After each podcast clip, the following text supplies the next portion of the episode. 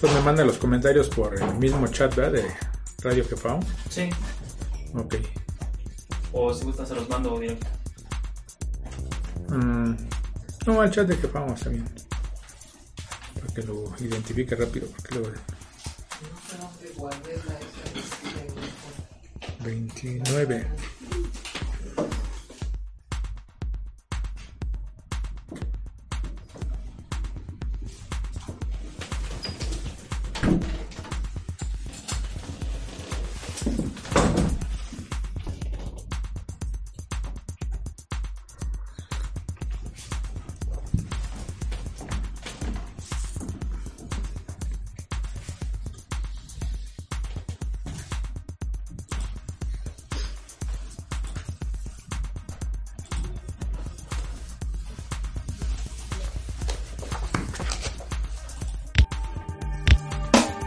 Pluma en lucha, un pensamiento en política, economía, ciencia, mística.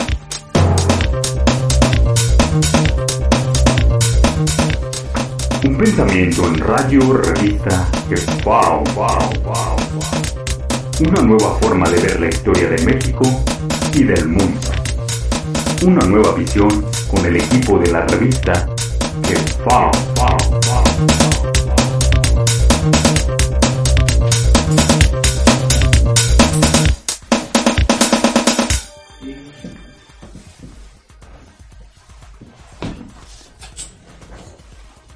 Muy buenas tardes, noches a todos nuestros amables radioescuchas.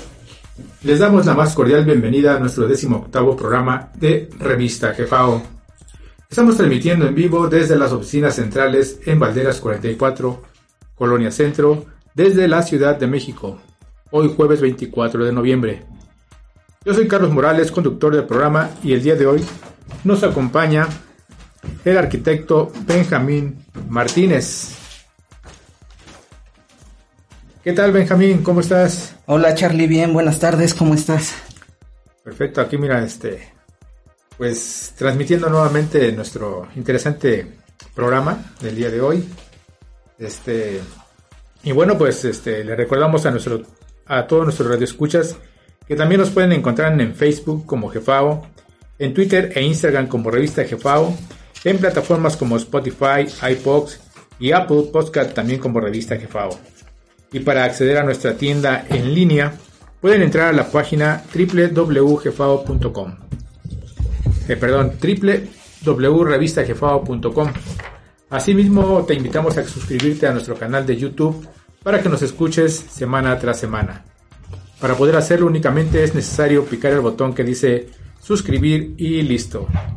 También puedes participar con nosotros comunicándote a los números telefónicos al 55 55 12 94 42 o al 55 45 39 27 04 o enviando tus comentarios en la parte de abajo. Pues bien, vamos a iniciar con el programa de hoy. No sin, no sin antes hacer una breve recapitulación del programa anterior que fue titulado Avanzada Odontología Azteca.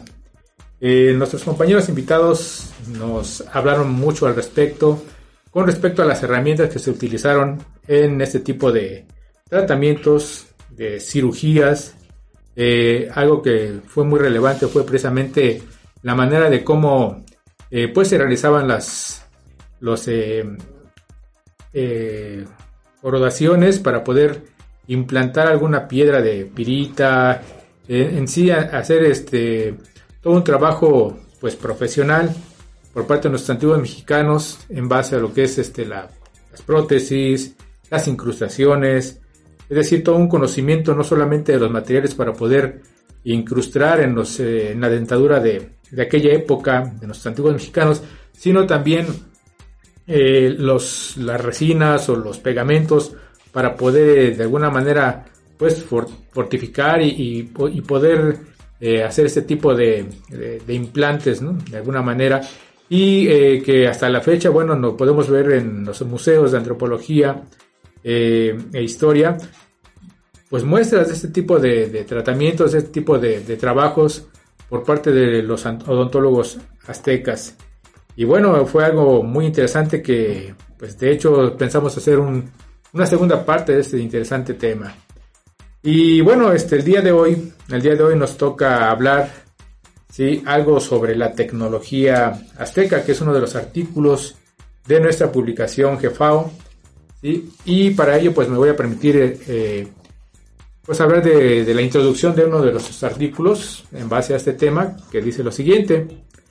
El avanzado conocimiento científico y tecnológico que dominaron los sabios aztecas les permitió construir determinadas máquinas para la grandeza del magno imperio mexicano, cuyos, cuyos diagramas fueron plasmados en sus libros o códices.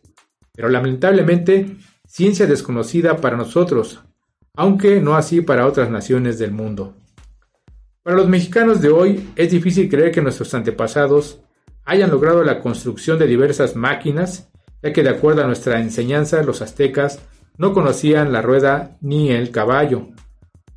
Pero lamentablemente preocupante saber que muchas naciones se han preocupado por estudiar los libros aztecas desde el punto de vista científico.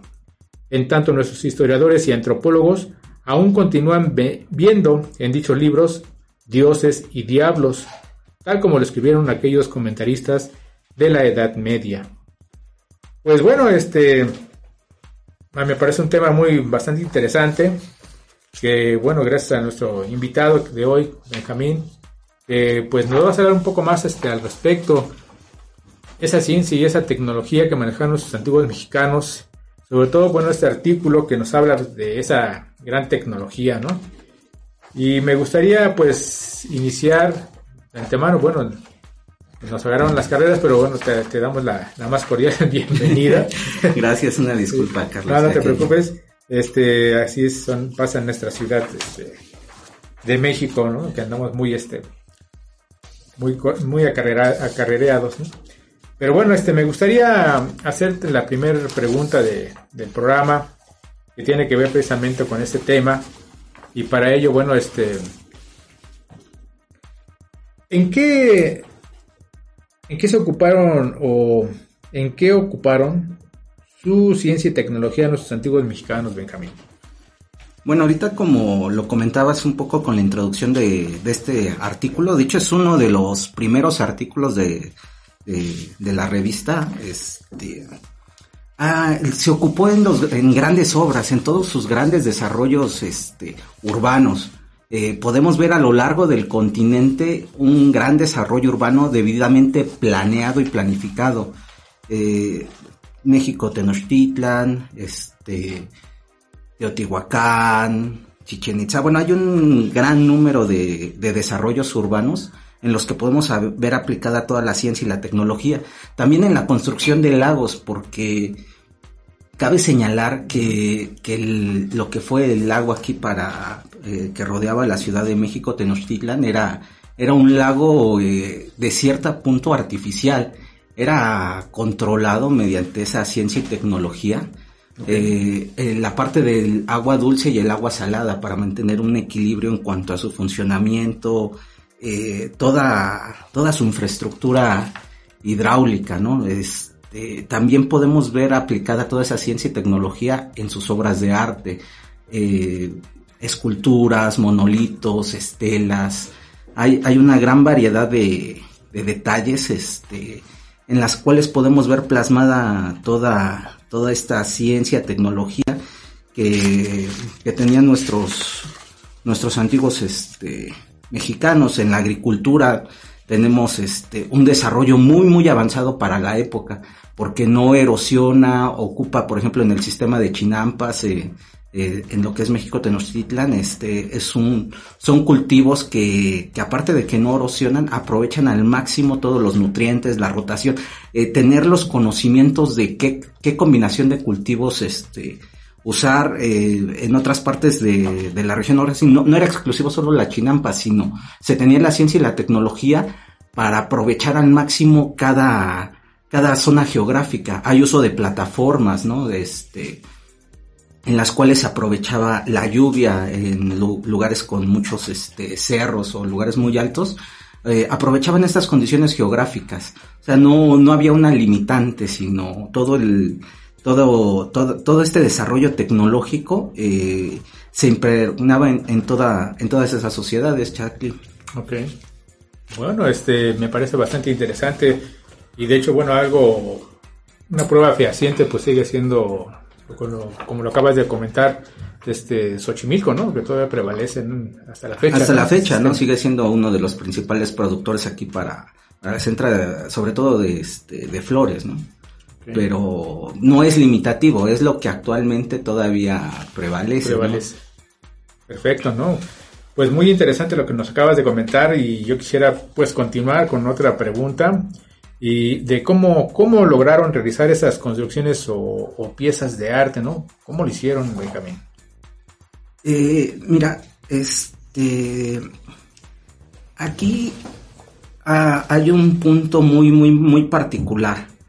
Eh, se nos dice como, como lo leíste, que, o la historia oficial pues nos menciona que eran de aspectos muy, muy burdos, ¿no? O, temas muy, muy, muy este, someros, muy burdos.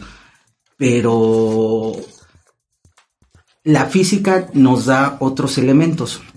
Eh, ¿a, qué, voy con la física? Nos da otros elementos. Eh, ponía de ejemplo al principio ahorita en la primera pregunta que me hacías todos estos desarrollos urbanos. Y por mencionar un ejemplo, la ciudad de Teotihuacán tiene sus calzadas trazos de kilómetros y están perfectamente alineadas, delimitadas y van en línea recta.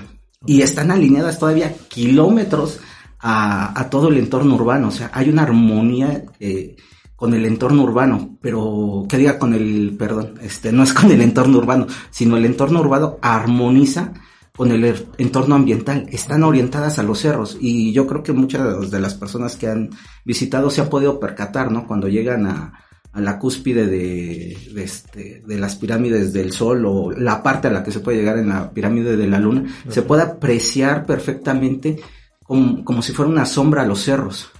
Y esta alineación es de kilómetros. Y la física nos dice que el ojo humano es incapaz de, de, seguir estas trayectorias en estas distancias. O sea, es, es, una cuestión de física, ya no, ya no es una de teoría o de creencias, es una cuestión de física.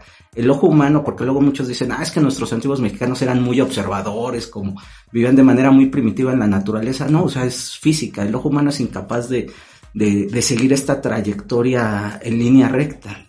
Y más a través de, de los kilómetros. Entonces, ¿qué se necesitaba? Lo mismo que hoy, herramientas de precisión en este caso herramientas para medir una trayectoria, para medir esos ejes. Eh, esto no quiere decir que sea exactamente igual a nuestras estaciones totales, ¿no? Que digan, ay, ¿dónde está nuestra estación total enterrada en una zona arqueológica? No. Eh, lamentablemente después de la invasión se pierde toda, toda esta tecnología, ¿no? Eh, como lo mencionabas en, este, en la introducción de este artículo, todo lo que es el continente de Anahuac es invadido por la Europa oscurantista. La Europa que, que, estaba totalmente rezagada, tenía creencias de que la Tierra era plana, la medicina estaba muy, muy sesgada, este, los médicos eran peluqueros realmente, ¿no? O sea, eh, incluso este, el símbolo de la peluquería o este, esta espiral con color azul, rojo y blanco eh, eh, viene de ahí, de ese origen, porque solo los de este gremio en la Europa oscurantista, pues eran los que tenían autorizados a hacer el corte de cabellos, sangrías o, algún tratamiento de este tipo que realmente no era médico. No estamos hablando de los médicos renacentistas. anteriores. O, los médicos anteriores, ¿no? También de, la época clásica, ¿no? Que, que, ya tienen otro desarrollo. Hay que enfocar en el espacio-tiempo preciso.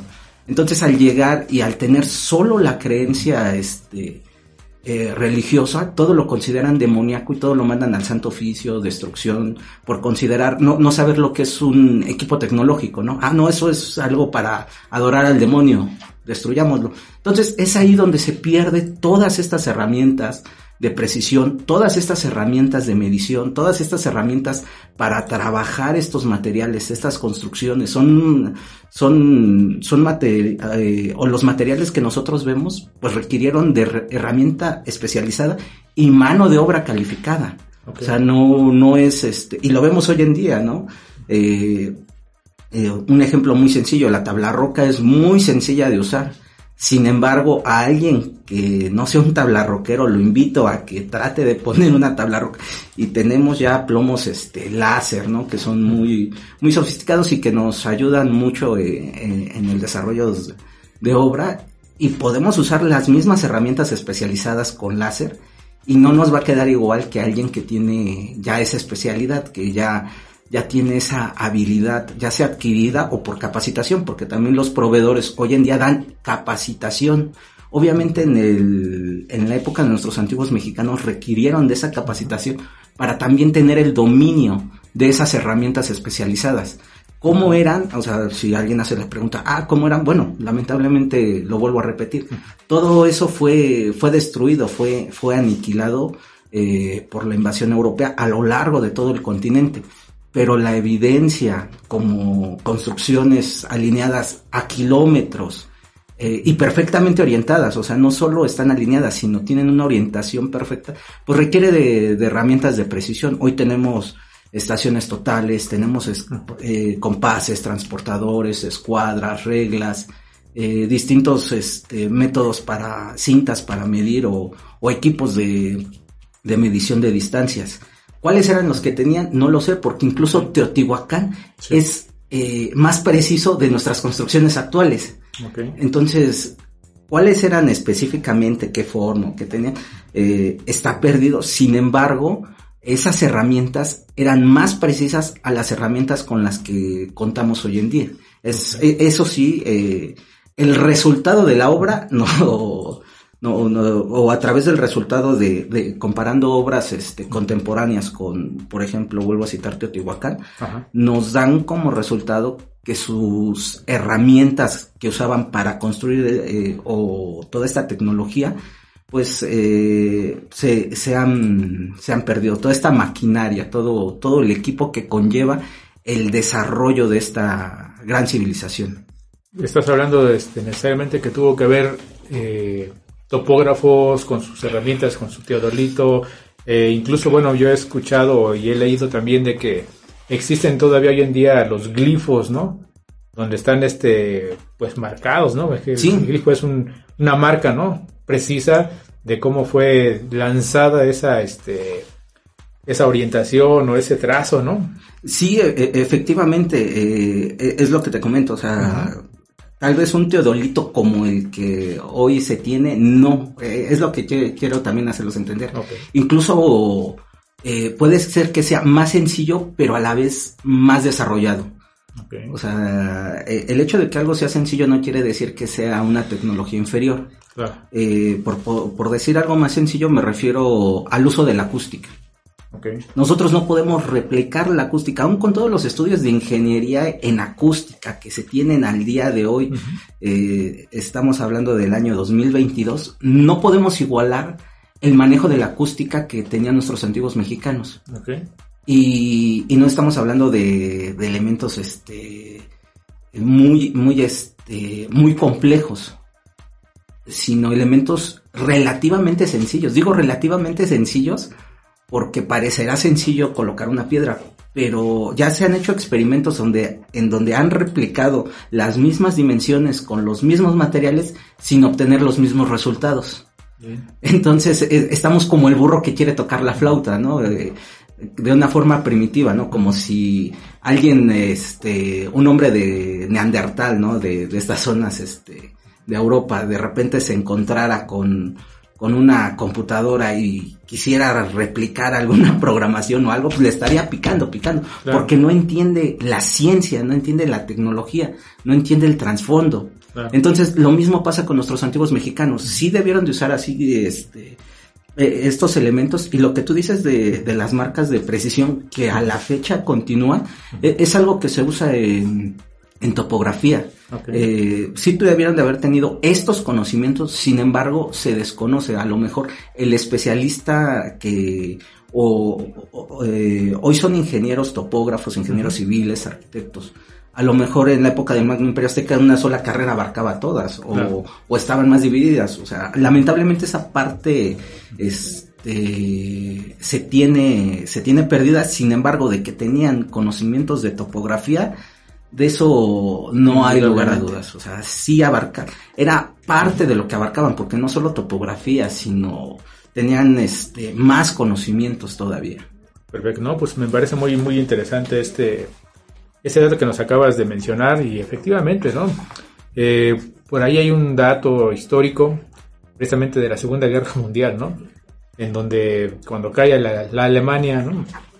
De aquella época, eh, los, los científicos y los este, eh, investigadores, ¿no? Que trataron de, ir a los lugares donde quedaron los vestigios que dejaron los alemanes en aquella después de la caída de, de Alemania. Eh, efectivamente, ¿no? Pues eran complejos bastante eh, enormes, ¿no?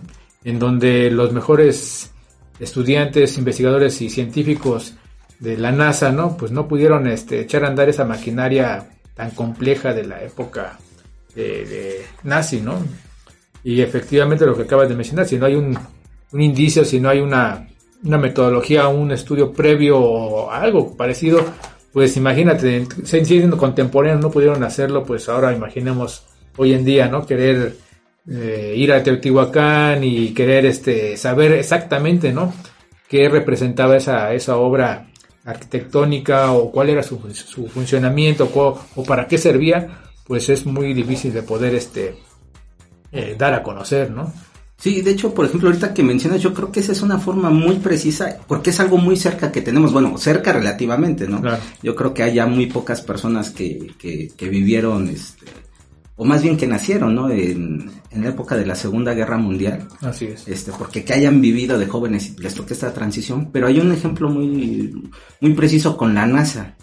Toman a uno de los científicos de la Alemania que estaba desarrollando una tecnología diferente, llamémosla diferente, este Brown me parece que Mm, Sí, Von Braun. Von Braun este toman pero Von Braun no era ni siquiera de los principales científicos que tenía la Alemania era uno de los auxiliares de los científicos Sí. pero qué grado de desarrollo tenía la Alemania en ese momento que uno de sus auxiliares es llamado a la NASA porque no pueden colocar el primer cohete y, y él hace él, él crea la NASA, por así decirlo, o sea, no porque él la fundara, no, o sea, la NASA ya estaba, pero no lograban la tecnología para, para salir al espacio. Y él como auxiliar de esos científicos tiene los conocimientos para mandar el primer, este, el primer cohete. Cohete. Y de hecho, todo, eh, todo lo, las misiones, este, que se dieron para, para llegar a la luna son basados en sus equipos que ya no supieron cómo darle mantenimiento era muy caro y cancelaron ese programa.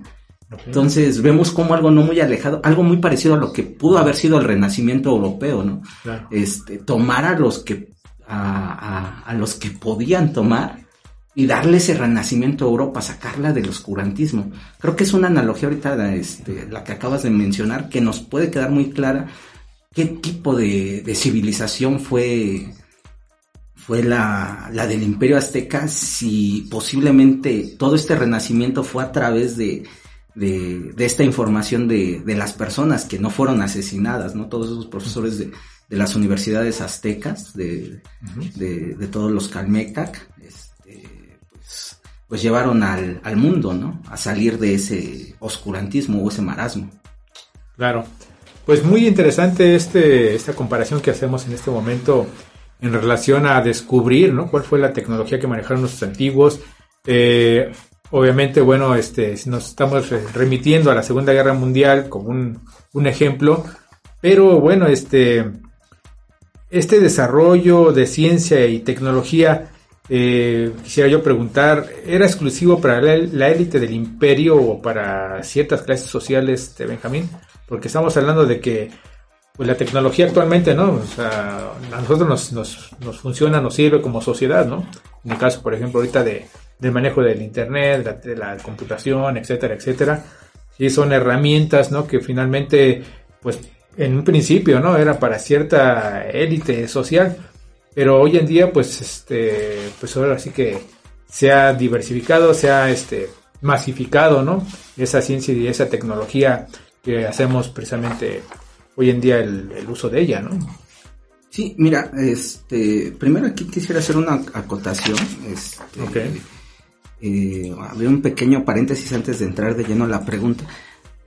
¿A qué, la ciencia y la tecnología, qué, qué es? O sea, eh, regularmente cuando nosotros hoy en día hablamos de ciencia o de tecnología, lo primero que pensamos es a lo mejor en computadoras, en dispositivos este, automatizados, en inteligencia artificial. Eh, tal vez es lo primero que se nos, Nos viene a la se- mente. se nos viene a la mente, ¿no? Ya, ya estamos muy este, encaminados a esa parte informática o ese campo de la ciencia y la tecnología. Ok. Sin, sin embargo, la ciencia y la tecnología puede estar este, aplicado en algo tan, tan básico como un bolígrafo, ¿no? El, el orificio que tienen los famosos este, bolígrafos Bic, Ok. que es para evitar que la tinta se derrame. Esa es una ciencia y una tecnología llevada a la sociedad de una forma básica, simple. Es a lo que me refiero con básico y simple, no primitivo, Claro. sino es algo básico, simple. En dónde colocar ese orificio, de qué tamaño sea y que no afecte la, la estética y darle ese funcionamiento al, al bolígrafo, ¿no? Eh, entonces, eh, quiero hacer esta acotación para que ampliemos nuestro horizonte más allá de, de las tecnologías informáticas sino, eh, por ejemplo, en arquitectura o en construcción, hay una gran cantidad de tecnologías y hoy en día proveedores que, que, se, que se dedican a eso, ¿no? A investigar o a desarrollar estas ciencias, estas tecnologías, estos materiales para la construcción y obviamente ofrecen capacitación tanto para la parte de desarrollo de proyectos para que vean cómo, cómo diseñar y cómo usar su producto y capacitación para la mano de obra especializada que es la que va a ejecutar ya en, en obra de manera física eh, estos proyectos. Y es tecnología y nosotros podemos pasar de filo y, y- y no percibimos que, que cada vez que vamos caminando estamos rodeados de ciencia y de tecnología. Ah, Entonces, ahora sí, regresando a la pregunta, eh, yo eh, he visitado una gran cantidad de, de- de, este, de zonas arqueológicas aquí en México, he tenido la oportunidad de visitar pequeñas, incluso no solo las grandes, no, sino México es tan amplio que casi a cada región o pueblito que vamos vamos a encontrar este símbolo de una pirámide. Ves que ahí hay zonas arqueológicas y a veces llegamos y no hay ni siquiera este entrada, alguien está cobrando, están así al descubierto sin ninguna limitación, ¿no? Y en eh, algunas llegan a tener algunos letreros y dicen, ah, es que esta era para la parte sacerdotal. Este es para los guerreros, ¿no? Y el demás pueblo, ah, no, pues vivía este en chozas. La Eh, interpretación eh, Es la interpretación este oficial. oficial. Ok. Sin embargo, las evidencias nos muestran que, que no, que la ciencia y la tecnología no fue exclusivamente para esa élite como, como lo marcan este cuando visitemos algún museo. Yo, yo lo que les quiero hacer es la invitación es de, de ampliar la mente, de darse la oportunidad de, de que sus propios ojos sean los que vean ah, más allá de, de leer el, el extracto que, que viene. O sea, sí es importante leerlo para que más o menos nos dé una orientación, pero nosotros ampliar nuestra mente. Por ejemplo, todo el desarrollo de los acueductos, que era para llevar agua potable a todas las casas. O sea, hoy, hoy en día eh, el servicio de agua potable es una forma de medir el grado de pobreza. Cuentas con servicio de agua potable Eh, cuando se hacen estudios este, socioeconómicos, no se van a servicio social a una institución de salud para, para ver cuánto les van a cobrar. Son de las preguntas que les hacen. ¿Cuentas, este, en donde vives, cuentas con agua potable? es curioso, o no es curioso, debería de ser eh, vergonzoso que hoy al 2022 en una ciudad como lo es la Ciudad de México se cuestione porque sí hay muchas zonas en las que no cuentan con este servicio básico. Ah, ¿Y cómo es posible que esto ya había sido superado en la época de nuestros antiguos mexicanos, en donde toda la población, toda, sin distinción alguna, eh, tenían acceso al agua potable? Un servicio que hoy en día no toda la población tiene acceso a agua potable, tiene que comprar pipas, tienen que acarrearlas de distintos pozos. Hay distintos sistemas que podrían sonar rudimentarios hoy 2022, ¿no? Cuando a lo mejor la mayoría sí disfrutamos de, de ir a nuestras casas y abrir la, la llave para, para adquirir este líquido vital. Entonces es parte de esa ciencia puesta, puesta este, en beneficio no solo de un grupo, eh, sino de la sociedad. Y hoy podríamos decir que, que lo que nos decías, ¿no? Todos tenemos acceso a la ciencia, no se ha masificado. Sin embargo, eh, sigue clasificada. Por clasificada me refiero a, clases. Eh, está limitada al presupuesto, ¿no? O sea, yo traigo mi teléfono, ¿no? Sí, es, es un Android, este, es touch y es inteligente. Pero mi teléfono gama media no es lo mismo que un teléfono gama, que diga mi teléfono gama baja, no es lo mismo que uno gama media y mucho menos se acerca a un gama alta. Y a veces por afuera casi son muy, muy parecidos.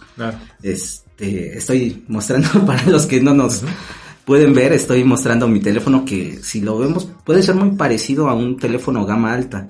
Sin embargo, ya cuando vemos las funciones, las características, ¿y a qué está limitado? Ah, bueno, que yo no tengo un presupuesto para este, comprar un teléfono de 10 mil pesos. Entonces, aunque la ciencia ah, o la tecnología hoy en día esté, entre comillas, disponible a todo el público, nos limita un, factor económico.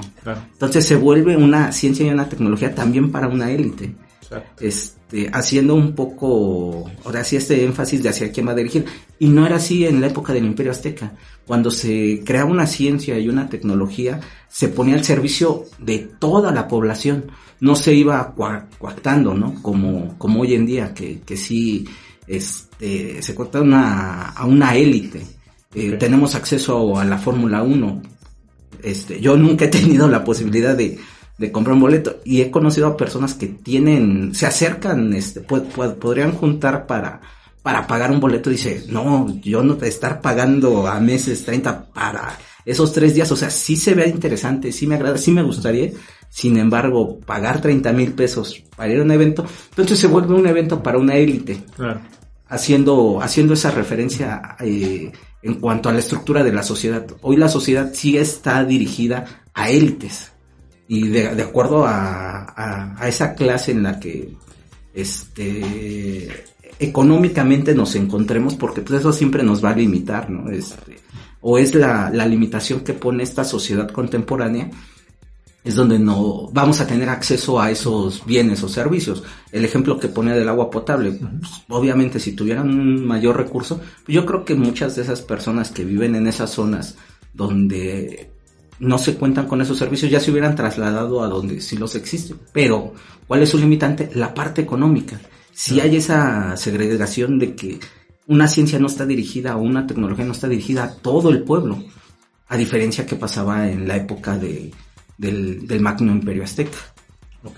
Bueno, ahorita que acabas de mencionar esta diferencia, ¿no? De, en cuanto a el aspecto económico, quienes tienen acceso a un recurso, eh, pues se, requiere de un cierto eh, valor, ¿no? En este caso económico, monetario, para poder tener acceso a la tecnología. Eh, vámonos, este, vamos a continuar. A nuestro regreso vamos a hacer otra pregunta interesante. Mientras vamos a, vámonos a unos comerciales, ¿te parece bien, Benjamín? Y regresamos con este tema interesante, algo sobre tecnología azteca. En un momento regresamos.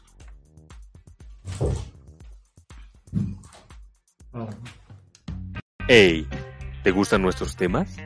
Pues te invitamos a comprar nuestros primeros 12 artículos recopilados en el tomo número 1 de la revista Jefao por tan solo 50 pesos.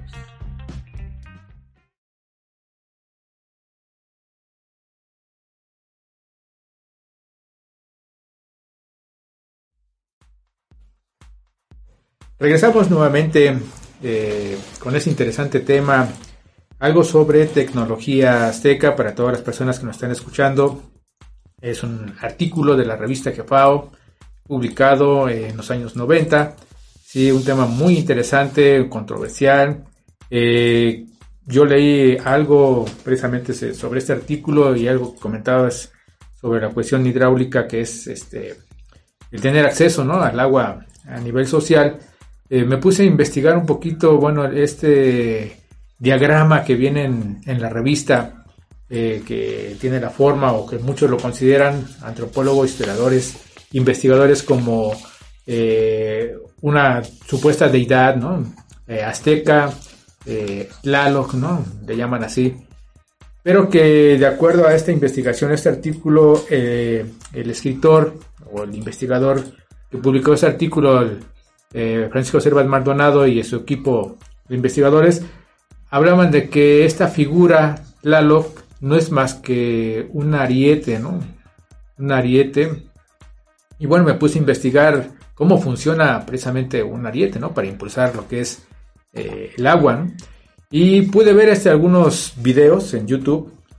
Y bueno, me parecieron interesantes, ¿no? Porque de la manera de cómo poder hacer llegar agua ciertos lugares, tomando y, realizando ese tipo de, de, experimento a través de un, de un, ariete, ¿no? Pero que finalmente, bueno, eh, es un, un, recurso muy utilizado, un aparato muy, muy eh, utilizado en ciertas regiones, ¿no? Sobre todo para poder impulsar el agua de los ríos hacia ciertos este, lugares de, que requieren de regadío.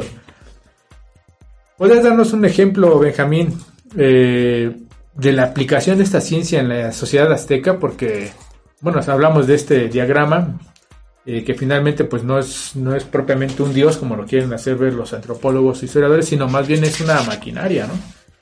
Eh, ¿Nos puede dar un ejemplo de este tipo de tecnología y ciencia, este, Benjamín? Sí, mira, este, por ejemplo, ahorita que, mencionas la, la parte de, del ariete que viene en este artículo, eh, si nosotros vemos la figura de Tlaloc, ojalá que coincida con las imágenes de la transmisión, eh, se puede observar eh, justamente esto, lo, lo, que tú nos estás comentando, un diagrama. en la parte horizontal se puede observar el símbolo de, del agua en movimiento. hay pequeñas grecas, olas en las que en las que se observa. Y, hay un dato curioso, o sea, está esta figura, eh, como, como lo mencionas, que, que la denominan Tlaloc, eh, en, en, la cual se, se puede apreciar eh, que también en la parte superior de ella tiene, tiene estas partes de, de agua en movimiento. Incluso del lado izquierdo está el símbolo del Nahuiolin, que es movimiento. O sea, el diagrama te está diciendo que el agua está, está en, en, movimiento, no está estancada. Okay. Y, y si vemos la parte central de esta figura, eh, eh, es una pequeña tubería.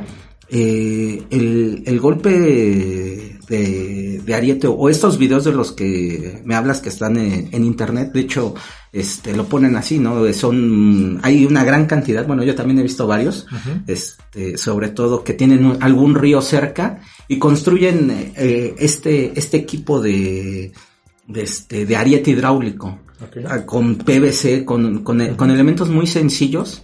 Eh, lo que hacen es aprovechar el, flujo en el que va el agua y, esta corriente la van subiendo, la van subiendo hasta que llega una cámara de, presión y esta la impulsa hacia la, manguera. Sí, obviamente se observa y este para todos los videos y, y, la manguera sale con muy poquita presión, ¿no? Sí.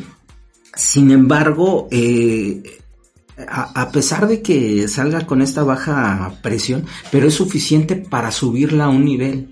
O sea, lo que es eh, una solución como, como, lo menciona, ¿no? Si, si vemos el diagrama, trae la misma continuidad de, de estos equipos de que funcionan a, través de un ariete hidráulico. Entonces, este, nosotros podemos ver en el diagrama cómo de, de manera horizontal el agua va ingresando a este dispositivo, sube por una tubería central, se va almacenando, eh, eh, se observa como, esta parte de la cresta o, penacho, este, si, si lo quieren llamar, cómo se va acumulando o, eh, a, forma de diagrama para mí más se, se, observa como, como acumulación de este líquido de agua. Y con esta presión eh, dar lo que dice el símbolo. El símbolo es el Nahuiolin, el Nahuiolin es cuatro movimientos. Eh, eh, puede estar dando a lo mejor la presión o la capacidad. posiblemente pueda estar dando esta capacidad de, de, de, estos este, elementos puestos de manera estratégica justamente para, para ir a, a, suministrar este líquido a, todo el sistema hidráulico, porque sí tenemos este, todavía parte de, de, de, ese, de ese acueducto que, que, usaban nuestros antiguos mexicanos. Este, una de sus fuentes era este, aquí por Chapultepec. Sí, sí. Y de hecho en la actualidad se, se conserva, se, ¿no? se Un conserva este, algunos tramos de, de- de este acueducto y a lo largo de, eh, de lo que es el centro histórico, luego en algunos museos vemos fragmentos y, y, y los podemos localizar, este, se llaman o están eh, clasificados como cañería de cañería hidráulica, es lo que dice regularmente en la mayoría de museos en el centro histórico, que sean museos de cualquier tipo y como preservan estos elementos, aunque sea, eh, creo que incluso en el Museo del Estanquillo también eh, ha- hay ahí este, una pequeña parte en donde se está exhibiendo eso, o sea, todos los, Todos los museos. todos los museos Sí, sí, este, está la parte de medicina. Incluso en, el Templo Mayor, ¿no? En el Templo Mayor, o sea, a lo largo de, de- de lo que es el centro histórico podemos ver eh, esos elementos, pero nadie ha analizado eh, la gravedad, solo, solo te da para hacer un recorrido en un sentido. Claro. ¿Cómo llevabas entonces? eh, actualmente nosotros tenemos pozos de bombeo para llevar de un este de un lugar a otro, eh, sobre todo, por ejemplo, en zonas de cerros, tienen pozos de bombeo donde bombean el agua y en ese pozo por gravedad alimenta al resto de, de- de las zonas habitacionales. Obviamente, una zona más alta tenemos un segundo pozo de bombeo y ese por gravedad alimenta a toda a toda esa colonia, esa comunidad, a esa zona. Entonces, eh, se tienen las narraciones de, de todos los comentaristas en, en donde este líquido era usado en todo, en toda la ciudad. Eh, está, se sorprendieron con los baños públicos, obviamente requerían de este, de este servicio, pero en ningún lugar eh, mencionan, este, porque incluso mencionan edificaciones de varios pisos, dos o tres niveles, eh, sí. pues, este, gradas, ellos lo mencionan, de, que tenían dos o tres gradas los, los comentaristas y contaban con este servicio. ¿Cómo llevaban el agua a esas zonas? O sea, Claro. es, es algo que para ellos pasa desapercibido porque ellos usaban fuentes y las ciudades en Europa crecían de forma irregular alrededor de esas fuentes Claro. y era donde se iban a abastecer. Entonces, para ellos, obviamente, pensar en cómo subir el agua potable uno, dos o tres niveles, estoy seguro que ni siquiera les pasó por su mente. Ellos venían con, con una misión de invasión, entonces Claro. eh, narran lo que les sorprende. Pero en este, en esta imagen que es conocida como, o que se, se menciona como Tlaloc, eh, yo lo que observo pues es este, es este, Diagrama. este diagrama. Esto sería una forma, eh, como tú me preguntabas, de llevar esa ciencia o esa tecnología hacia toda la sociedad. Y aparte, también este, esta ciencia y esa tecnología, eh, nosotros la, la podíamos aplicar de forma cotidiana en nuestras casas. Eh, por ejemplo, hoy en día eh, tenemos este lo que es la, la olla express, ¿no? O, o- o olla de vapor. Es- este es el resultado de toda una ciencia y tecnología y un desarrollo tecnológico de siglos. Claro. O sea, no, no es algo que apareció de la noche a la mañana. Llevó siglos llegar a, y de ciencia e investigaciones. De hecho, los que fueron presentando estos distintos proyectos o prototipos para llegar a, a lo que hoy es la olla express fueron, este, miembros de, de, de distintas, este, sociedades de, de, de investigación. Eh, voy a poner un ejemplo, este, voy a citar, eh, en el libro titulado Dádivas de México al Mundo, se explica que en el siglo XVIII el inglés James Watt inventó una máquina de vapor. Este mecanismo se podía mover porque estaba a presión, eh, todo, el, eh, todo el vapor estaba de, forma cerrada. Eh, tiempo más tarde, el francés Caramé, brillante ga- gastrónomo y príncipe de, de los buenos comedores de aquella época, inventó la vaporera. Aquí hay un dato curioso en este libro de dádivas de México al mundo. Sí. Menciona que, que el propio Caramé en alguna ocasión reconoció que su vaporera fue posible porque los mexicanos ya la habían inventado siglos antes en el sistema de cocer al vapor en su olla de tamales. Eh, y no hablo a las tamaleras contemporáneas de Ah, aluminio, sí, sí, sí. sino él se refería obviamente a, a este platillo que hacían nuestros antiguos mexicanos antes, de- desde antes de la invasión europea. Eh, el francés explicó que se colocaba en el fondo de, de una olla de barro eh, un emparrillado de, de varas. Bien. y, ap- y- y se cubrían con, con una cama de hierbas con- llamadas tapextle. Y, y justamente ahí se llenaba de agua y sobre esta, esta parrilla se colocaban los tamales y con un fuego a través del vapor es como e- es como se lograba la cocción de estos alimentos. Entonces, eh, como lo dice este libro de Dádivas de México al mundo, este, el creador de esta vaporera reconoció en algún momento que, que fue gracias al invento de los mexicanos. O sea, él se, se basó en este invento para, para crear su vaporera, que pues, hoy en día seguimos usando las vaporeras. Claro. Y que fue parte de los inventos este, a lo largo de los siglos que, que terminaron en el desarrollo de la olla express, ¿no? Eh, y de hecho la primera olla express se, se, se cose o se tiene el registro histórico que, que esta cocción se hace eh, en un simposium científico de, de principios del, del siglo pasado, si mal no, mal, mal no recuerdo. Entonces, eh, podemos ver cómo incluso eh, nuestros antiguos mexicanos, una ciencia trasladado al, al pueblo, que lo pueda ocupar todo, todo, todo el pueblo de, en sus hogares, como es este, la olla, como una ciencia y una tecnología que nosotros a lo mejor de manera cotidiana ya lo vemos ay, como algo Sí, muy, simple, muy simple, muy muy sencillo. común. Pero si volteamos a ver que al mundo le llevó siglos llegar entre esos sistemas a una olla express, eh, bueno, como lo conocemos la mayoría, una olla, una olla de presión, pues vemos cómo esta riqueza de, o esta ciencia de nuestros antiguos mexicanos, que era para beneficio hasta para la parte gastronómica, eh, ha influido de alguna forma, eh, así sea de manera indirecta, en el desarrollo de, de esas comodidades que tenemos hoy en día, de cocer los alimentos más rápidos y más sanos. O Exacto. sea, como incluso la misma base de, de alimentación sana ya se manejaba con este tipo de cocción, como, porque no, no es un, un hallazgo de la noche a la mañana, sino es poner la ciencia, la física, el conocer eh, cómo se comporta el agua, sus características, sus propiedades y cómo poder manipularla cómo poder controlarla para incluso el mismo autor dice que cuando requerían ma- mayor este mayor velocidad de cocimiento pues atizaban más el fuego no De, este ya sea que no sé eh, lo soplaban o, o incrementaban más la cantidad de combustible.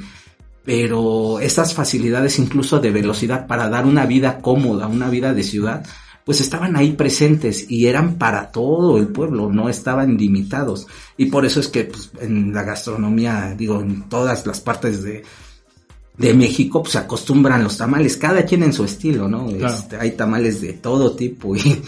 Y este, digo, y este tipo de, de cocción, ¿no? A través del vapor, pues no permite que se pierdan las propiedades propiamente del, del- de los alimentos, ¿no? Sus, Sí. sus- sus nutrientes, ¿no? O sea, se conservan en ese tipo de sistema, ¿no? Bueno, me parece muy, muy, muy interesante, ya que, bueno, nuestros radioescuchas nos están, este, eh, que nos están escuchando, sí, nos habla, nos habla de, de que algunos tamalitos, pues, son muy buenos, ¿no? A través de este sistema de cocción. Sigan consumiéndolo, no, no, no, no. La este, famosa la guajolota. famosa- la guajolota es comestible, no, no, no se preocupen, no, no es dañina, ¿no? Este, bueno, eh, quisiera pasar a la siguiente pregunta. Nos hablas muy, muy ampliamente sobre la cuestión de la cuestión de la cocción de a vapor, ¿sí? ¿O existen más ejemplos sobre esta, este principio, esta ciencia? Fí- Fíjate que, que sí, sí hay, sí, sí tenemos más este, bueno, más bien hay una gran cantidad de ejemplos. Eh, a veces es este, rascarle un poco, Ajá. este, o, o mirar un poco no- a nuestro alrededor, pero hay una gran cantidad de información. Por ejemplo, eh, el, el escritor Tomás Doreste, eh, en alguno de sus libros explica que, que los aztecas conocieron y usaron un tipo de planeador que supuestamente fue diseñado por el príncipe Nezahualcóyotl, que es toda una figura, ¿no? El príncipe Ok, Nezahualcóyotl, sí, sí, claro. estadista, Poeta. poeta, Sí, un, ar- un artista, un... Sí, sí, sí. como- el palacio de, de Nezahualcóyotl es también este para las crónicas que, que, que nos narran toda, toda esta belleza de jardines, Ingeniero hidráulico. ¿no? ingeniero hidráulico, este, yo creo que si, sin riesgo, a, a ver si no me estoy aventurando mucho, si, sin temor a, a, equivocarme, podríamos hablarlo de Leonardo da Vinci, de una civilización más avanzada que la del Renacimiento europeo. Leonardo da Vinci este, fue, fue un hombre que, que cambió el mundo, este, pero en una civilización que estaba saliendo apenas del oscurantismo, comenzaba a salir. Claro. El príncipe Nezahualcóyotl eh, podemos ver que estaba en una civilización sumamente avanzada.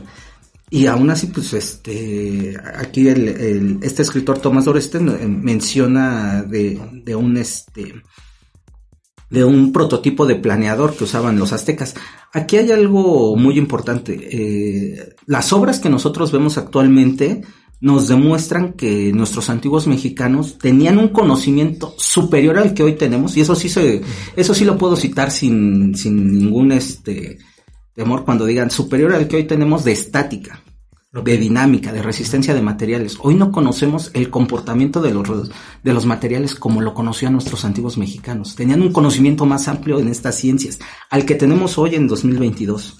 Eh, tenían más conocimiento de dinámica, de hidráulica, mecánica de suelos, de acústica.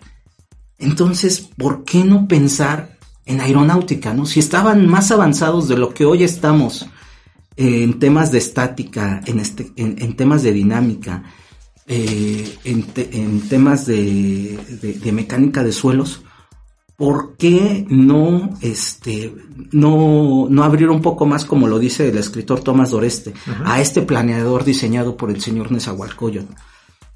Eh, ellos conocían perfectamente, eh, ¿por qué lo digo perfectamente? Hay obras en el sur de México, Centroamérica, que utilizan mucho la bóveda en saledizo. Esta es llamada bóveda falsa. ¿Por qué bóveda falsa? Eh, la bóveda de, arco o de medio punto es una bóveda en donde es muy estable por sus proporciones geométricas. Es una bóveda en donde la piedra de en medio eh, o clave empuja o empuja todas las fuerzas para mantener en equilibrio por el medio arco que hace esta figura geométrica del círculo, la vuelve muy estable. Sin embargo, estas construcciones obedecen a una, a, una parábola que está a punto de caerse o, geométricamente estaría a punto de caerse. Sin embargo, conocían también, eh, para lograr esto se tiene que conocer el centro de masa y el centro de gravedad, que no son la misma cosa. Mm. Eh, en figuras este, geométricas este, generales, eh, casi siempre coinciden, casi siempre están en el mismo punto. Pero en ocasiones cuando hablamos ya de movimientos, eh, ¿A qué me refiero con movimientos? Hay cargas accidentales que desconocemos que van a recibir una edificación. ¿Qué es esto? No sabemos de un sismo. ¿En qué, en qué dirección va, a golpear la edificación? No lo conocemos.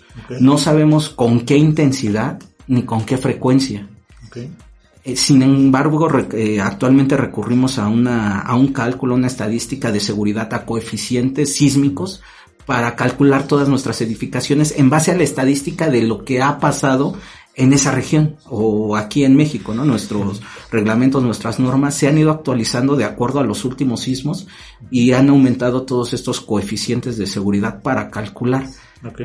Y, y, nuestros antiguos mexicanos eh, tenían estas civilizaciones, están en pie estas, estas edificaciones que no son una mole, o sea, dicen, ay, es que pues no hay problema, ¿no? Está en estado de reposo latente. No, es un espacio abierto, eh, es un salón al que uno se puede introducir y sigue cubierto por estas bóvedas falsas, estas bóvedas en saledizo. Y para eso necesitaban un conocimiento muy preciso del centro de envase y centro de gravedad, elementos muy necesarios para estudiar la, aeronáutica. Entonces, yo creo que si nuestros antiguos mexicanos nos rebasaron en estática, en dinámica, en hidráulica, en mecánica de suelos, eh, ¿por, qué lo menciono? Este, nosotros, nuestras edificaciones contemporáneas tienen un tiempo de vida muy corto comparado con estas edificaciones milenarias.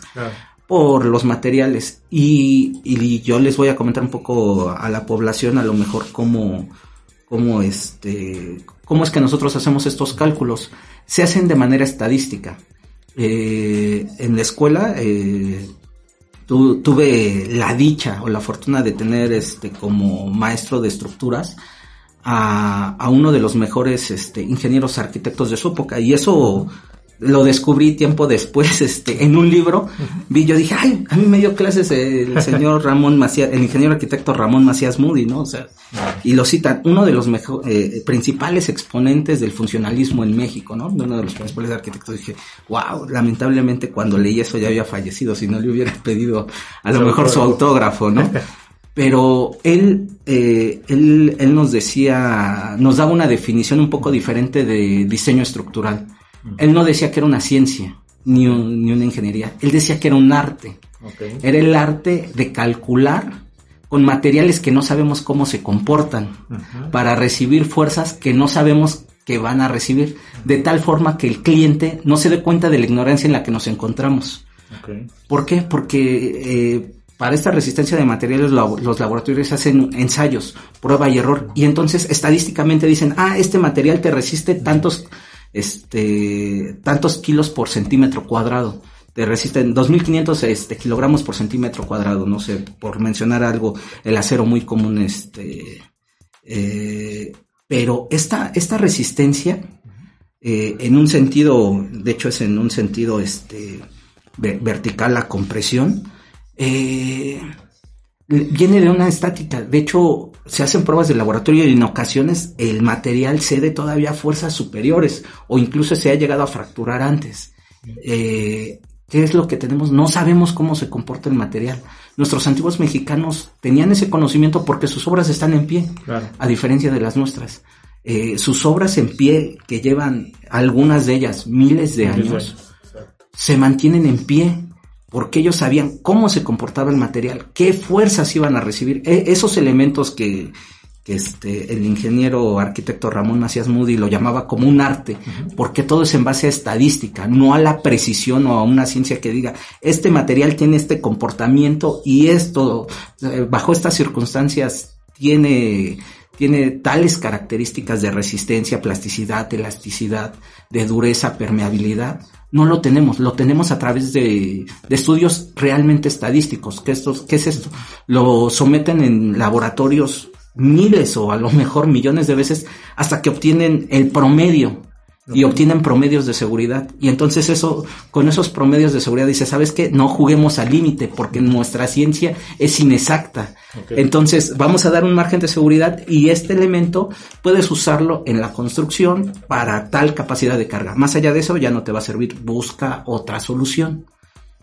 Y es como, como diseñamos. Entonces, si hoy con una ciencia que no alcanza la ciencia que desarrollaron nuestros antiguos mexicanos, podemos manejar la aeronáutica. Yo creo que no es aventurado lo que dice el escritor Tomás Doreste de, de, un planeador diseñado por el príncipe Nezahualcóyotl.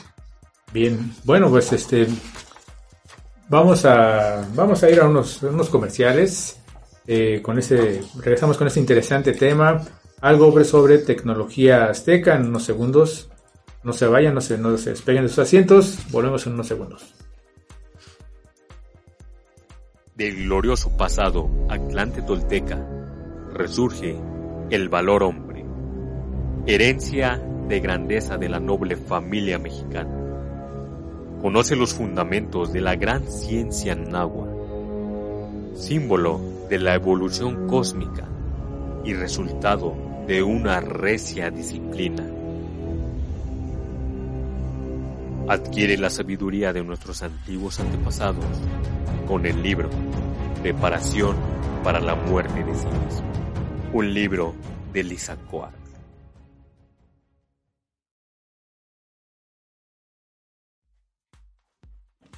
Perfecto, pues estamos nuevamente de regreso eh, aquí con nuestro invitado, el, arquitecto, eres ya arquitecto, este Benjamín, Benjamín Martínez.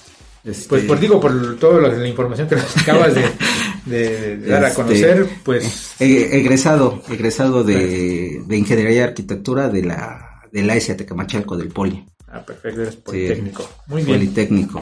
Perfecto. Bueno, pues este, ya casi, casi estamos por terminar nuestro programa. Eh, quisiera hacerte la última pregunta, Benjamín. Eh, al principio comentaste que el arte también se aplicó en la tecnología por parte de los antiguos mexicanos. ¿De qué forma lo hicieron, Benjamín? Mira, aquí, ahí sí, este, yo, yo invito ahorita a toda, a todos nuestros radioescuchas que, que recuerden, yo creo que la mayoría hemos ido a algún museo, a alguna zona arqueológica, hay una gran cantidad de piezas, no solo en México, sino alrededor de todo el mundo, de, de todas la, la- las civilizaciones que se dieron aquí en el continente de Anáhuac. Ok. Eh, todas estas piezas tienen características muy, muy, muy específicas. Eh, ¿A qué me refiero con características muy específicas? Tienen un diseño, no son piezas al azar. Tienen una belleza de acuerdo a, la composición, la composición misma. Y digo, podemos recorrer a lo mejor desde la, eh, el monolito de Coatlicue, el, de, el llamado Tlaloc, que, que está fuera de, del Museo Nacional de Antropología, la. Piedra del Sol. Sí, o, o- o llamada este. El calendario. el eh, más conocido como el calendario azteca, que está en el Museo Nacional de Museo Antropología. Nacional de Antropología. Y me quisiera centrar porque podría ser un tema, cada pieza de, de este, de museo puede ser tema de análisis muy, muy, muy complejo. Claro. Pero refiriéndonos a algo icónico que a lo mejor la mayoría de nuestros radioescuchas ha visto de, al- de alguna forma, pues es, es la piedra del sol. Eh, primero tenemos un complejo geométrico extraordinario, un diseño a través de distintos círculos y a su vez este dividido eh, de, de forma este radial, ¿no? Eh, En segmentos muy muy específicos. Eh, más allá de la interpretación de todos los símbolos que también sería muy muy rica y muy amplia, quisiera sentarme justamente a la parte de, de este tema que es ciencia y tecnología, cómo La en el arte también se aplicó esa ciencia, esa tecnología, esa técnica, como lo mencionas y, y vamos a describir de qué está hecha la pieza. La pieza eh, o este monolito, eh, monolito es una sola, una sola pieza, eh, está hecho de, de basalto, de olivino, una roca ígnea. Bien. Eh, tiene un peso aproximado de 24 toneladas. Vamos a, a- vamos a empezar ya a trabajar un poco con, con este, con, con- con los elementos físicos, ¿no? De Claro. 24 toneladas. Un diámetro de 3.5 metros y 0.98 metros de alto. Lo comentabas un poco con la construcción, pero aplica igual para el arte eh, este conocimiento de materiales, de todas sus propiedades, pues te permite justamente hacer estas obras. Cuando conoces el material y lo dominas, te permite hacer estas obras de arte. Y, y, por ejemplo, nuestros escultores eh, modernos obviamente ocupan piedras que no solo sean preciosas, sino que también sean moldeables, que sea fácil tallarlas. Fácil relativamente, ¿no? O sea, no, no hablemos que una obra como como el, este, las obras de Miguel Ángel sean, sean fáciles de tallar, ¿no? Son, son obras bellísimas. Sin embargo, por ejemplo, no vemos a un artista que quiera hacer una obra de ese tamaño, además del costo, ¿no? En un diamante, que, que estaríamos hablando de, de, de la piedra, de una de las piedras más duras, ¿no? De la piedra más dura que, que, que podemos encontrar. Si no ocupan piedras accesibles, pues nuestros antiguos mexicanos ocuparon una piedra común. ¿Por qué digo común? Pues el basalto es de, de las rocas más comunes en el mundo. Entonces es fácil de, de, eh, Trabajar. de- de- má- más que de trabajar, De moldear. es fácil de encontrar, de, encontrar un yacimiento y adquirir este, estas piezas. Y no es tan fácil de trabajar. Ahí ya voy a esto, es una roca ígnea. En la escala de, Mohs eh, está esta pieza o esta dureza, eh, eh, eh, este tipo de basalto está ubicado más o menos entre el 5 y el 6. ¿Qué es esto? La escala nos dice, eh, si fuera el 5, la, la escala mínima, que para rayarla se requiere de un cuchillo. Ok. Si llega a la escala de 6, ya no se requiere de un cuchillo para rayar un- una piedra de este tipo, se requiere de una, de una pieza de acero. Ya, ya estamos hablando de una piedra más dura. Entonces, eh, la, la piedra del sol fue tallada en una pieza, o, o- o es una pieza que, que, que tuvo que ser tallada con herramienta adecuada. no, no un burdo cincel, no, no, no es a- a- herramienta adecuada, porque aparte si nosotros la tenemos la oportunidad de, de ir, ya fuimos o queremos regresar, vamos a ver que, que tiene una, una superficie, la piedra es porosa, pero to- todo, todas las, eh, todo el relieve que, que, que tiene estas figuras eh, es un relieve pulido, es un acabado pulido, no es un acabado cincelado. A lo largo de toda esta complejidad de, de símbolos este, que, que tiene esta piedra, toda es pulida. Si nosotros la observamos, eh, en el Museo de Antropología está hasta arriba y a lo mejor es un poco difícil, pero, hay ya muchas imágenes. Pero también tal vez lo pudiéramos encontrar también en la piedra de los supuestos sacrificios, la piedra mencionada como la de Tizoc, ¿no? Sí, sí, que sí, más sí. o menos sería el Eh, pulido, ¿no? eh, es un pulido muy, muy, este, muy similar que, que da unos relieves, este, bueno, en este caso es un todavía relieves más, este, más detallados. Así es. Entonces, eh, vemos el tamaño de las piezas y, y es una pieza muy esbelta, o sea, realmente punto 98 metros de alto, es una pieza muy esbelta para sus dimensiones y para su peso. Claro. Ver nuestros antiguos mexicanos cómo pusieron ese conocimiento de, de las propiedades de, de- de la piedra para hacer un, un disco esbelto, que no se fracturara, porque estamos hablando de 24 toneladas. Este, eh, eh, eh, incluso si, si vemos la historia de, de la piedra del sol, hubo un tiempo que la pusieron boca abajo, la enterraron, la sacaron, la pusieron, y la piedra sigue, sigue en pie. Es maldeable a pesar de que tenga 24 toneladas y apenas 98 centímetros de, de alto. O sea, es una relación esbelta para todo el peso que, que otro material a lo mejor se fracturara. Si la hacen más esbelta, eh, yo creo que, que sí sufriría a la hora de moverla o manipularla a algún tipo de, este, de, de problemas. Ahora, los gatos hidráulicos con los que levantamos los vehículos cuando se, poncha, se nos poncha una llanta, ¿no? ¿Qué capacidades tienen? Claro. Entonces, ¿qué, eh, qué, qué equipo tenían nuestros antiguos mexicanos para desplazar? Porque si nos vamos a la parte oficial nuevamente, trasladar 24 toneladas a través del uso de esclavos, mm, tan solo eh, necesitarían algún sistema de- o, o alguna estructura que les permita eh, trabajar como si fuera una polea, Bien. o sea, no, no, no jalarla directamente. Claro. Entonces, ¿qué, qué estructura pondrían para poder jalar a, a este a, a la piedra del sol y moverla para poderla tallar y labrar? ¿Qué herramienta especializada usaron para hacer estos tallados?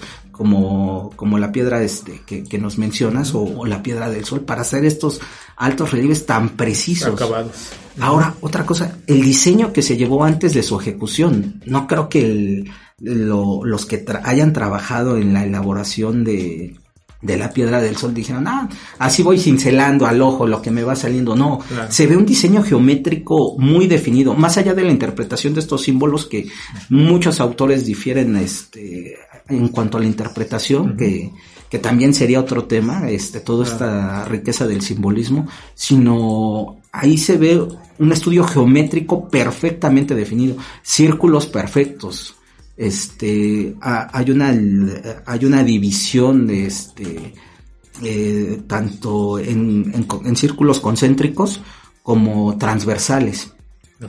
Entonces vemos eh, el estudio de geometría muy, muy, muy bien aplicado, eh, que debía de haber existido estudios predio- previos este, en una superficie más manejable del diseño de qué poner en cada pieza y hasta qué, qué, parte de esbeltez poder devastarla de acuerdo al conocimiento del material y después su ejecución. O sea, primero el diseño y después su ejecución las eh, lo que decía al principio, esas manos de obras calificada para usar esa herramienta y ese conocimiento para ejecutarlo. O sea, es toda una, una gran ciencia y tecnología puesta en práctica en el arte. Y es cuando una ciencia y una tecnología se pone a servicio del pueblo, no nada más es para, para unos cuantos o para los que pueden acceder a ellos, sino es para todos hoy podemos este, apreciarlas eh, todas, todas nuestras, este, nuestra ciencia y tecnología eh, a través del arte de las ciudades de nuestros antiguos mexicanos en todos los museos que, que hay aquí este en el país, en la República o en otras partes del mundo. Entonces, pues yo invito a todos nuestros radioescuchas a que a que vayan a apreciar porque son fueron talladas en piedras de una gran dureza. ¿Qué elementos necesitaron? Los gatos hidráulicos que ocupamos para levantar los carros no serían suficientes. O sea, la, la capacidad este, sería más a lo mejor como como los elementos hidráulicos que se ocupan para los hilos, ¿no? Que levantan todo el camión completo con carga para, para vaciarlo a los hilos. Eso sí, eso sin problema pueden, pueden moverlo, pero ya estamos hablando de maquinaria industrial. No, no la maquinaria más accesible que nosotros tenemos, y pongo como ejemplo un gato hidráulico. Estamos hablando de una piedra de 24 toneladas, no la movemos. No y aparte también cómo hacerla para no lastimarla.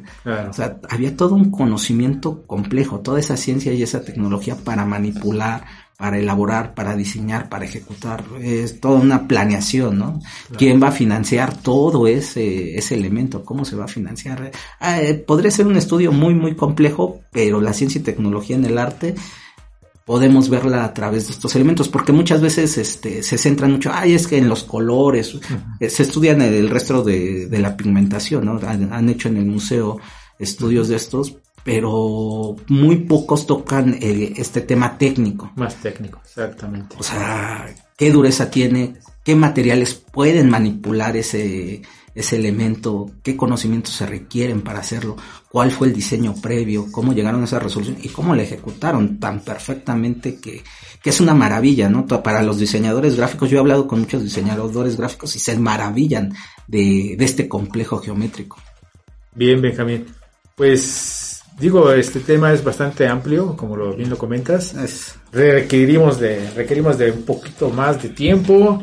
Ya se nos este, prácticamente ya se nos vino ya se nos vino encima este este tiempo pero nos gustaría que nos acompañaras en alguna otra este, ocasión ¿verdad? para cuando hablemos de un tema muy relacionado con lo que es la ciencia y la tecnología que pues, es bastante eh, información y bien lo acabas de, mencionar eh, quisiera ir este al a la parte de nuestros comentarios y de las personas de los queridos radioescuchas que nos están este, sintonizando en este momento. ¿sí? Y por aquí, pues vemos, tenemos este. A, ver, vamos a ver, vamos a ver este. Eh, Genaro Ruiz nos dice interesantísimo. Saludos Charlie y Benjamín, muchas gracias. Saludos, este, Genaro. Mis respetos para todo el equipo de Revista Jefao. Muchas gracias este, a General Ruiz recibe un caluroso abrazo. Eh, Govinda Selvas, un tema muy interesante. Eh, efectivamente, ojalá existiera otro capítulo más acerca de esta tecnología. Claro que sí, Govinda, vamos a intentar nuevamente este, invitar a nuestro compañero Benjamín y otros compañeros más que también nos pueden hablar ampliamente sobre este tema. Eh, Oscar Signixcats muy buen programa, los felicito y espero más programas sobre la tecnología. claro, claro que sí. De hecho, eh, bueno, esto está muy relacionado con el próximo tema del, para la próxima semana, ¿sí? que se refiere precisamente a los misteriosos túneles y ciudades subterráneas en, América. Va a ser un tema bastante interesante, eh, donde vamos a tocar precisamente algo más sobre esos conocimientos, estas disciplinas que manejaron nuestros antiguos mexicanos.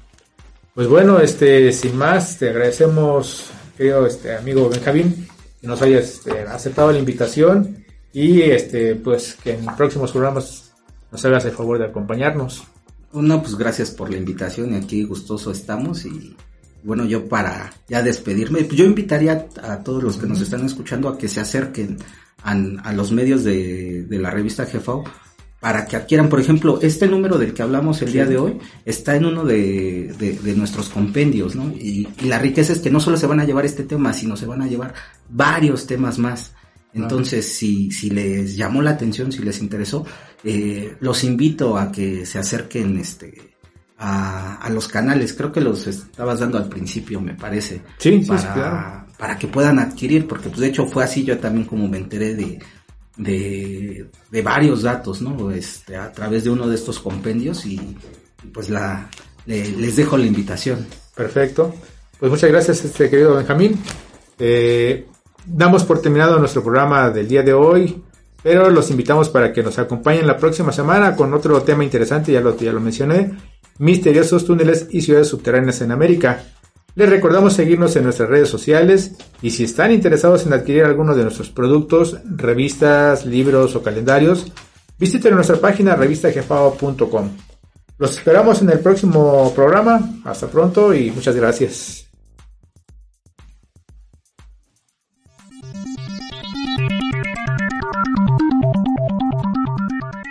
Gracias por escuchar Radio Revista Jefao. Lo esperamos en la próxima semana. Y recuerde, un árbol sin raíces no da fruto.